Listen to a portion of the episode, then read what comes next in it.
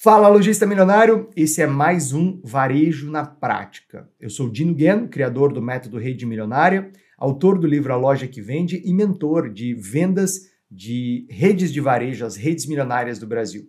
Nesse vídeo eu vou responder algumas perguntas que eu recebi sobre o segmento de lojas de farmácias. Tá? Mas ó, o que eu vou falar sobre farmácia vai servir para qualquer segmento. Então, mesmo que você não tenha uma rede de loja de farmácia, assiste esse vídeo e depois deixe seu comentário aqui embaixo, me diz o que, que você achou, porque essas estratégias vão servir para o teu segmento também.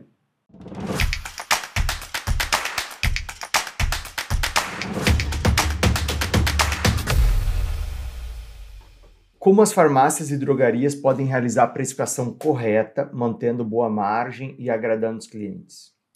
Bom, a precificação é uma das variáveis de uma estratégia de posicionamento para um público. Então, a precificação não é apenas um cálculo matemático duro e simples, ou um cálculo de markup, mas é, acima de tudo, um reflexo de uma estratégia. Qual é o público preferencial dessa farmácia? Qual é o posicionamento desejado por essa farmácia? O que é posicionamento? É a maneira como eu quero ser lembrado pelo público. Então, existem farmácias, assim como existem varejos de outros segmentos, que querem ser lembrado como o lugar mais barato. Outros lugares, lugar mais conveniente. E aí, lembrando de loja de conveniência, a gente sempre topa pagar um pouquinho mais pela conveniência, né? As lojas de conveniência costumam ser mais caras. Outro, você pode ser lembrado como um, um, uma farmácia que entrega muitos serviços que tem uma oferta de serviços maior. E quando há serviços, o preço costuma ser mais caro. Então, a pergunta antes de falar de precificação é: qual é o público que a gente está buscando e qual é o posicionamento desejado?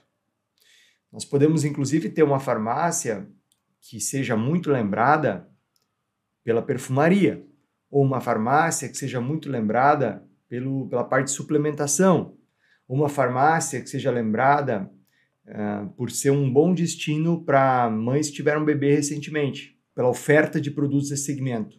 Ou ser mais lembrada por ser a mais barata para comprar medicamentos. Então, é, é, a precificação ela é uma variável da estratégia. E aí, claro, toda precificação precisa levar em consideração duas coisas importantes qual é o grupo de produtos que o cliente tem noção de preço, que o cliente tem referência de preço, que o cliente sabe o preço e esse grupo é muito menor do que normalmente se imagina, e quais são os produtos que o cliente não tem referência de preços, novidades, exclusividades, que a precificação vai ser diferente. Os que o cliente tem referência de preço, a gente aplica um markup um pouco menor, claro que o markup que respeite o resultado que a gente deseja, né, que entregue o resultado que a gente deseja, e nos produtos de menor comparação, que o cliente não tem noção de valor, o cliente não tem referência, a gente aplica um markup um pouco maior, para que haja um equilíbrio e que o resultado seja positivo. Quais os fatores que devem ser levados em consideração na hora de precificar? O que deve ser levado em consideração na hora de precificar? Primeiro é o posicionamento e público-alvo, como eu respondi na pergunta anterior, porque uh, isso vai determinar a variável de preço. Segundo, eu preciso ter uma clareza muito forte do meu ponto de equilíbrio porque a precificação ela passa por um markup, né, que é marcar para cima, uma fórmula de markup, que ela leva em consideração os custos fixos, os custos variáveis e a margem de lucro que a gente busca. Para isso, para calcular os custos fixos, os custos variáveis, eu tenho que ter domínio do meu ponto de equilíbrio, e eu tenho que entender quais são essas variáveis que acontecem quando a venda acontece. Dentro de qualquer negócio, você tem os custos fixos, são aqueles que vão acontecer independente da venda, e os variáveis, que são aqueles que dependem da venda para acontecer. Quais os erros mais comuns na precificação? Bom, os erros mais comuns na precificação têm a ver com desconhecer os custos no detalhe, um a um. Outro erro comum na precificação é não levar em consideração a maneira como a gente quer ser lembrado pelo mercado. Então, se eu quero ser destino de uma certa linha, se eu quero que as minhas lojas sejam lembradas de tal forma e eu não levo isso em consideração na precificação, eu estou errando feio. Outro erro comum em precificação é aplicar o mesmo markup, aplicar a mesma regra para todos os produtos, sem considerar que tem produtos que o cliente tem referência de preço, onde o markup é um pouco menor, Tem produtos que o cliente não tem referência de preço, o markup é um pouco maior. Vai haver promoções, ofertas, baixas de preço, é super natural em qualquer negócio. Então precisa fazer uma cama de margem, uma massa de margem com outros produtos para poder ter um equilíbrio com esses produtos da promoção. E um outro erro comum é não ter uma meta de margem. Né? Muitos negócios e farmácias também passam por isso, acabam não tendo uma meta de margem. Como é que você vai melhorar a tua precificação se você não tem uma meta de margem? Qual a diferença entre margem, lucro e ticket médio? Legal? Bom, margem é o quanto cada produto deixa de resultado após a venda. Então, margem é o que acontece depois da venda. Eu incluiria aqui nessa pergunta o markup, né? Markup é a forma como a gente precifica, porque muita gente faz confusão entre margem e markup. Markup é a fórmula para definir o preço de venda do produto. Acontece antes da venda. Margem é o que acontece depois da venda. O quanto aquele produto deixou de resultado.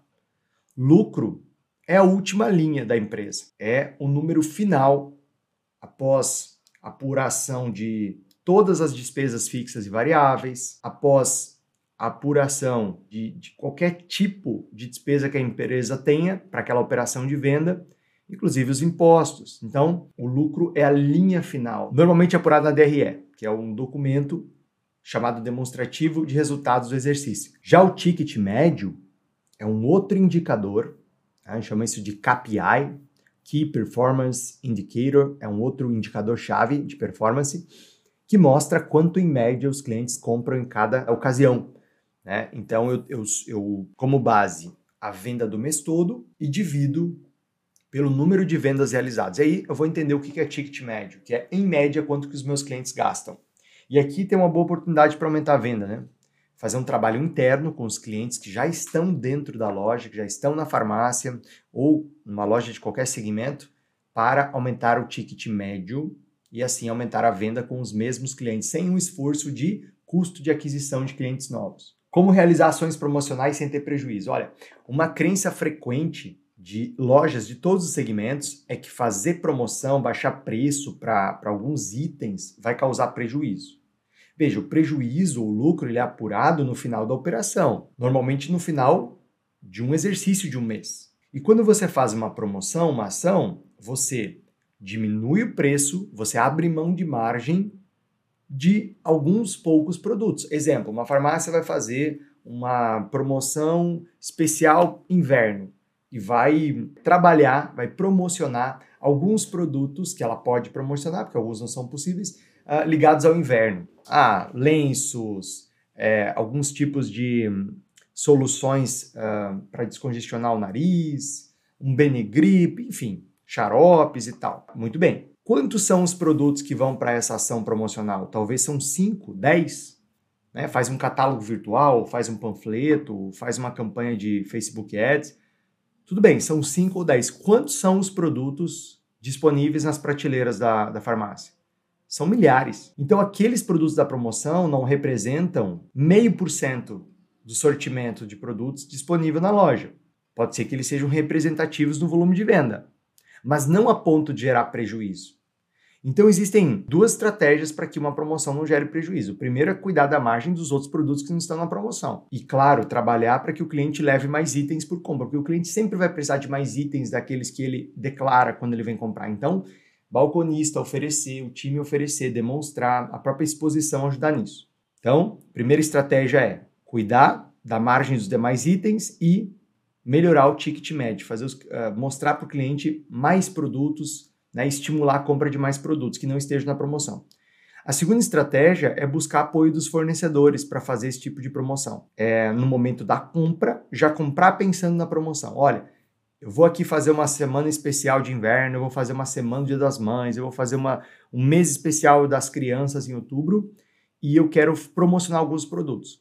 Como é que você pode me ajudar? Né? Como é que o fornecedor pode me ajudar? Como é que ele pode me ajudar me vendendo alguns itens com preço promocional para que eu mantenha margens mínimas na hora de fazer a promoção. Claro que isso demanda planejamento e organização, por isso na nossa metodologia Rede Milionária, a gente utiliza o que a gente chama de calendário milionário, que é uma ferramenta para isso, para programar com antecedência as campanhas e organizar essas conversas, inclusive com o fornecedor, com mais antecedência. O que os clientes levam em consideração além do preço?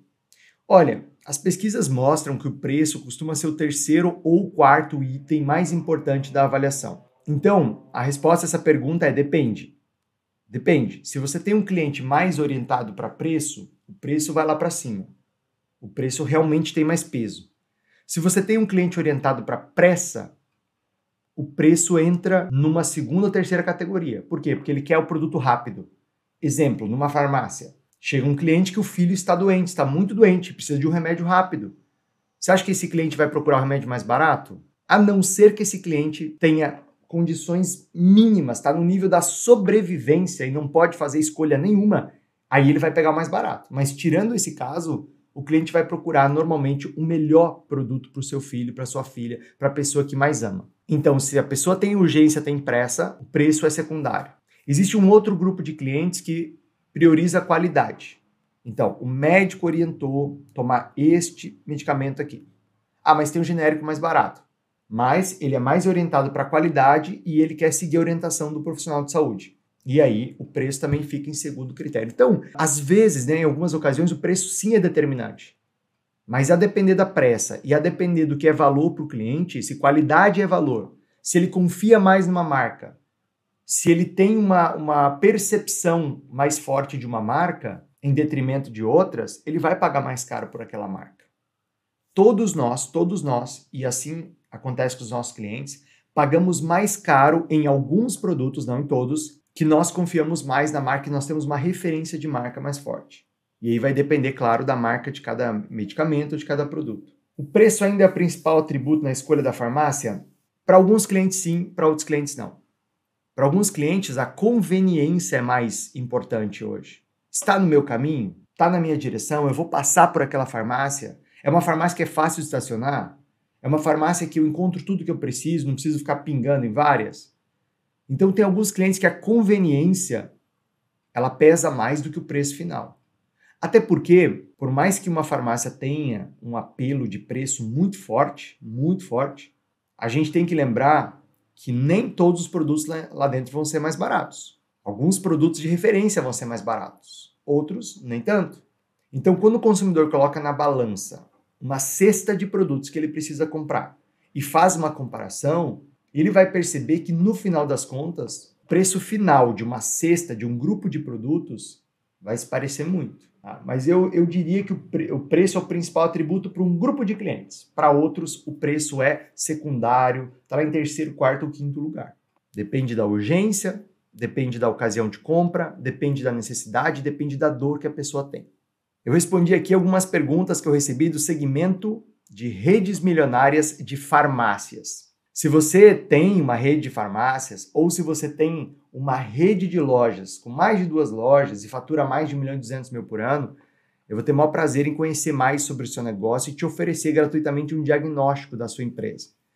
Esse diagnóstico acontece no que a gente chama de sessão estratégica, que é uma sessão gratuita e sem compromisso que você agenda com o meu time para você poder receber um diagnóstico da sua empresa, ter mais clareza e entender quais são os próximos passos para a sua empresa também, a sua rede faturar o próximo um milhão, como a gente vem ajudando negócios do Brasil todo a terem um faturamento milionário.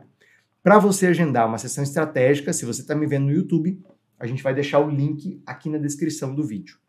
Para você que está me vendo no Instagram, é só você chamar no direct, me contar o teu desafio, que eu te mando o link da sessão estratégica, combinado? Forte abraço e até o próximo Varejo na Prática.